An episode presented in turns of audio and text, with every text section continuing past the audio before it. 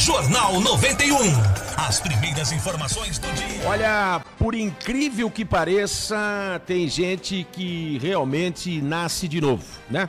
Um verdadeiro milagre aconteceu num acidente de trânsito na Grande Curitiba. O Flávio conta pra gente a partir de agora essa história. Olha, bota milagre nisso, né? É uma situação que você que está aí nas plataformas digitais, já já você vai acompanhar um vídeo e a gente vai explicar para você aqui, é claro, em 91,3 pela 91 FM. Foi um acidente envolvendo uma moto e uma van.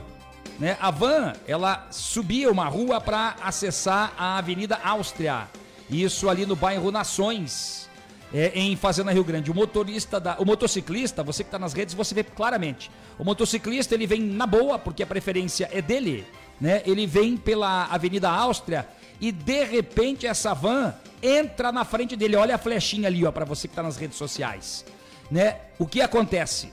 Simplesmente o motociclista bate na frente da van ele dá uma cambalhota, uma pirueta. Por cima ali da parte da frente da van, por cima do capô ali, rapaz. Que ele coisa. cai de pé, ele cai em pé de Olha novo. Olha só. E daí ele sai mancando. E o motorista, por, o motociclista, por incrível que pareça, teve ferimentos leves. Né, foi encaminhado ali a um hospital da região.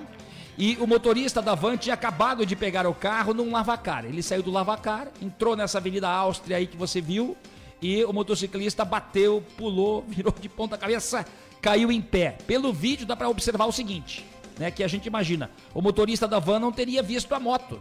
Até porque ele entra devagarinho não, na Avenida Áustria. Exatamente, é bem quando ele começa a sair de uma entrada, ele deve ser de uma empresa, né?